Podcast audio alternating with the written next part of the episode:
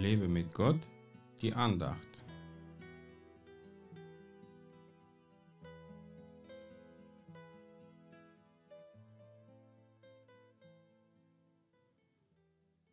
Herr, was ist der Mensch, dass du an ihn gedenkst? Der Sohn des Menschen, dass du auf ihn achtest? Psalm 144, Vers 3.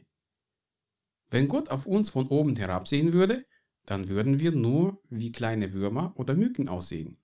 Eigentlich könnte Gott den Menschen nach seinem Sündenfall sofort ausrotten, aber das hat er nicht gemacht, weil so würde es aussehen, als hätte Gott einen großen Fehler mit seiner Schöpfung gemacht.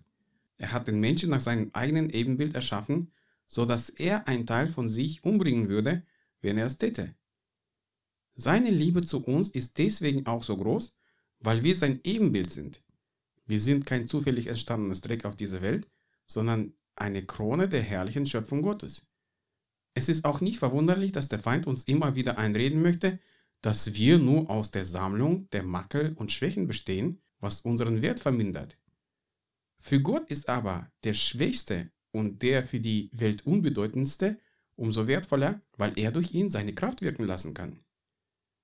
Wie oft höre ich vom Teufel, dass ich ein Versager bin, weil ich nicht wie alle anderen bin. Aber Gott zeigt mir immer und immer wieder, dass er aus einem Versager einen erfolgreichen Diener machen kann. Mein Erfolg im Leben hängt nicht von mir selbst und von meiner Leistung ab, sondern von der Gnade und Gunst Gottes. Er schenkt mir Gelingen und er öffnet mir nötige Türen. Was die Menschen über mich denken, stört mich schon lange nicht mehr, weil ich die Meinung Gottes über mich kenne. Er sagt mir ganz klar und deutlich, du bist mein Kind. Ich liebe dich. Schon die Tatsache, so einen wunderbaren Vater zu haben, lässt meine Wertlosigkeit in dieser Welt sofort verschwinden. Du bist eine wunderbare Perle Gottes, auch wenn dich die ganze Welt für Dreck hält. Denk immer daran und sei dankbar dafür, dass Gott dich so wunderbar gemacht hat. Gott segne dich. Mehr Andachten findest du unter www.lebemitgott.de.